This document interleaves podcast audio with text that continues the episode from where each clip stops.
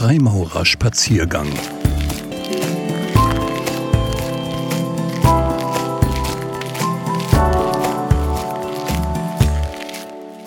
Licht, Licht.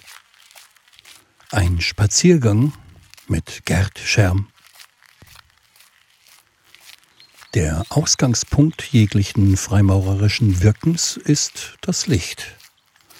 Die Loge braucht nach ihrer Gründung die Lichteinbringung, bevor sie ihre freimaurerische Arbeit aufnehmen kann. Der einzelne Bruder wird erst durch die Lichtgebung zum Freimaurer. Unsere Initiation findet durch das Licht statt. Unsere Bauhütten beziehen ihre Legitimation durch das Licht, das man in sie gebracht hat. Und jedes einzelne Mal, wenn eine Loge eröffnet wird, muss die Werkstätte erst vollends erleuchtet werden, bevor sie ihre Arbeit beginnen kann.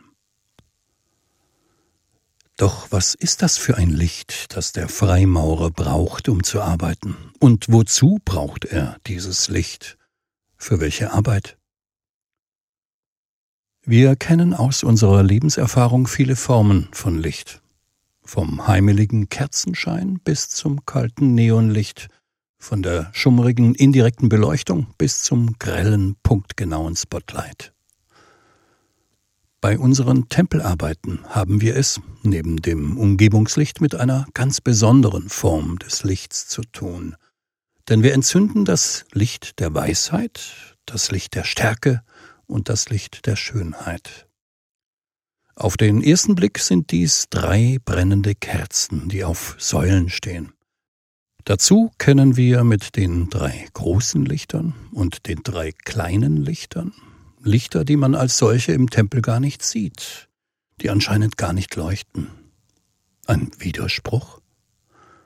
Nein, denn all diese Lichter sind symbolische innere Lichter. Wenn uns bei unserer Aufnahme die Binde abgenommen wird, dann ist es nicht das äußere Licht der Tempelbeleuchtung, das uns gegeben wird. Es ist das innere Licht. Dieses innere Licht hilft uns, die Dinge zu sehen, die kein Scheinwerfer der Welt beleuchten kann. Wahrheit, Weisheit, Integrität, Liebe zu den Menschen. Es ist dieses innere Licht, das den Menschen zum Freimaurer macht. Das Licht, das er immer bei sich trägt, auch wenn er von Finsternis umgeben ist. Doch wozu diese innere Beleuchtung, sprich Erleuchtung? Einst fragte ein Novize seinen Zen-Meister, Meister, was soll ich tun, wenn die Erleuchtung zu mir kommt? Und der Meister antwortete, Geh in den Garten und hacke Holz. Dieses kleine Beispiel zeigt uns, dass sich durch das innere Licht erst einmal nichts verändert. Die Pflichten des Alltags bleiben die gleichen, so sehr wir auch erleuchtet sein mögen. Und doch wird alles anders sein. Das neue Licht scheint nämlich keineswegs, damit wir uns von nun an in ihm sonnen. Es ist ein Arbeitslicht. Das neue Licht hilft uns, die Dinge schärfer zu sehen, sie besser zu erkennen. Und dieses Licht ist ein sehr differenziertes Werkzeug, das wir gezielt einsetzen können, je nach Situation und Bedürfnis.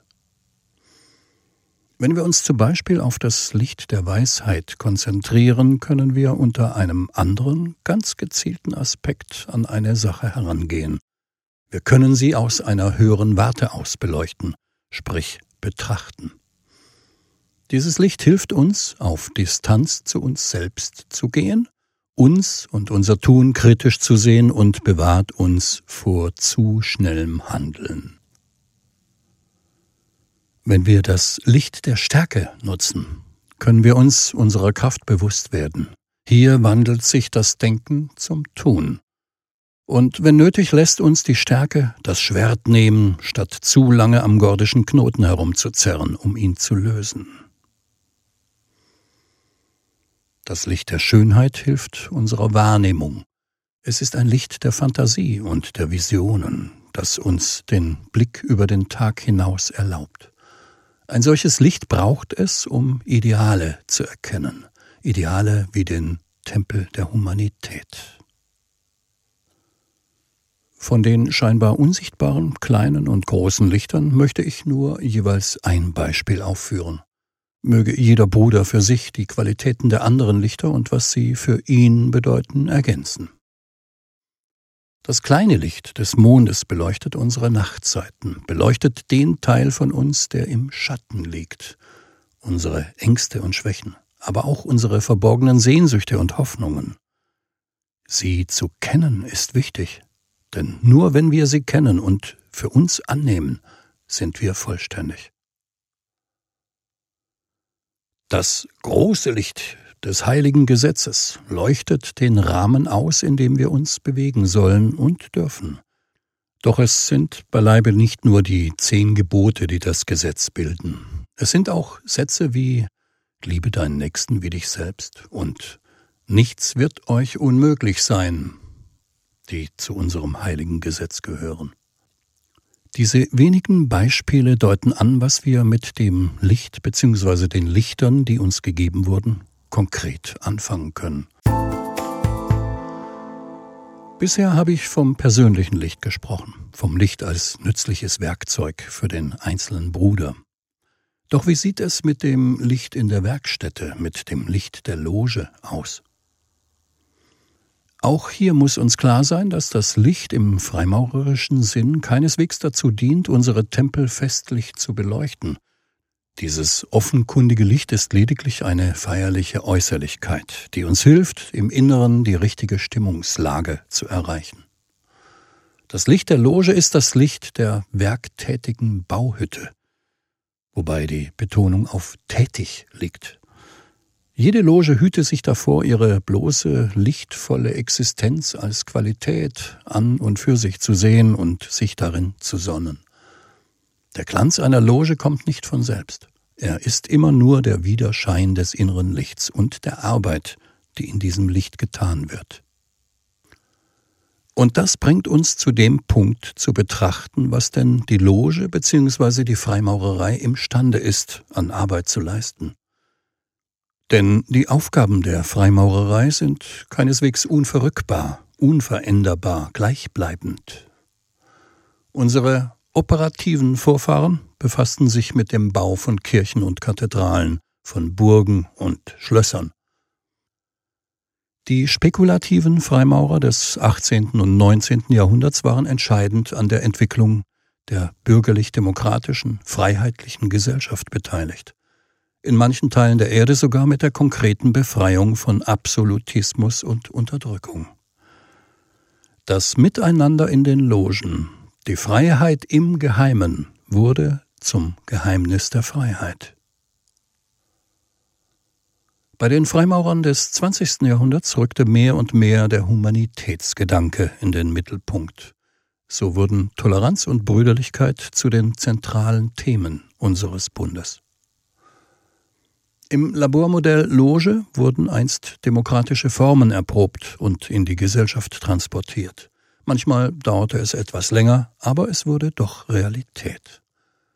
Fast 70 Jahre nach Lessings Plädoyer für die Gleichberechtigung der Religionen in seiner Ringparabel Mitte des 19. Jahrhunderts nahmen die ersten Freimaurerlogen auch Nichtchristen in ihre Reihen auf der freimaurischen Theorie war endlich die freimaurerische Praxis gefolgt.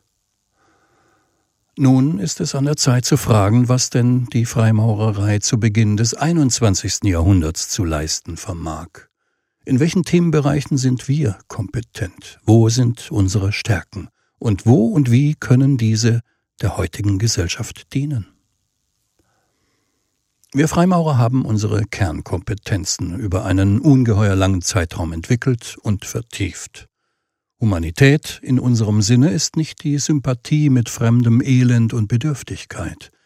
Sie ist vielmehr, wie Friedrich Schlegel schrieb, die innige Freude und herzliche Teilnahme an der Freiheit und dem Verstande anderer, der Wunsch, diese Geistesfreiheit, so viel an uns ist, zu erregen und zu entwickeln, die stets bereitwillige Mitwirkung dazu und die rege Aufmerksamkeit auf alle Mittel, die dahin führen. Dies bedeutet nach dem heutigen Sprachgebrauch nichts anderes, als dass die Humanität des Freimaurers sich nicht am Mitleid orientiert und an der Caritas, sondern an der Entwicklung des Geistes und der Freiheit. Das ist gerade in unserer heutigen Zeit hochaktuell. Mitleid verleitet zu Überheblichkeit und Arroganz. Mit dem Brosamen, die von unseren Tischen fallen, mögen wir lindern, aber wir verändern nichts. Wenn wir jedoch den anderen in seiner Andersartigkeit achten und ihm bei der Entwicklung seiner Geistesfreiheit zur Seite stehen, dann sind sie und wir gleichberechtigte Partner auf der Winkelwaage. Das ist unsere Kompetenz, genauso wie die Kompetenz der Integration. Denn eine der faszinierendsten Kräfte unserer Logen ist die der Integration unterschiedlichster Menschen. Egal welcher Religion, welcher Herkunft, welcher politischen Einstellung, welcher Nationalität oder welcher gesellschaftlichen Gruppe. In der Loge sind sie Brüder und arbeiten gemeinsam. Die Loge ist ein Ort der Versöhnung und des Ausgleichs der Verschiedenheit. Sie ist das Labormodell dafür, wie Humanität und Miteinander funktionieren können. Und dies kann, soll und muss unser Beitrag für die Probleme der Gesellschaft des 21. Jahrhunderts sein. In diesen Bereichen sind wir kompetent. Und diesen Kompetenzanspruch sollten wir auch in der Gesellschaft anmelden. Unsere Fähigkeiten werden gebraucht, nur weiß kaum jemand, dass wir sie haben. Deshalb dürfen wir unser Licht nicht unter den Scheffel stellen und es nur im Raum der Loge scheinen lassen. Wir müssen unsere Mitwirkung an der Lösung der Probleme unserer Zeit der Gesellschaft und damit der Öffentlichkeit anbieten.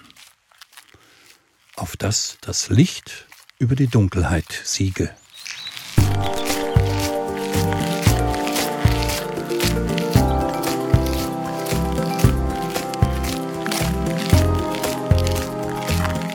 Spaziergang mit Gerd Scherm.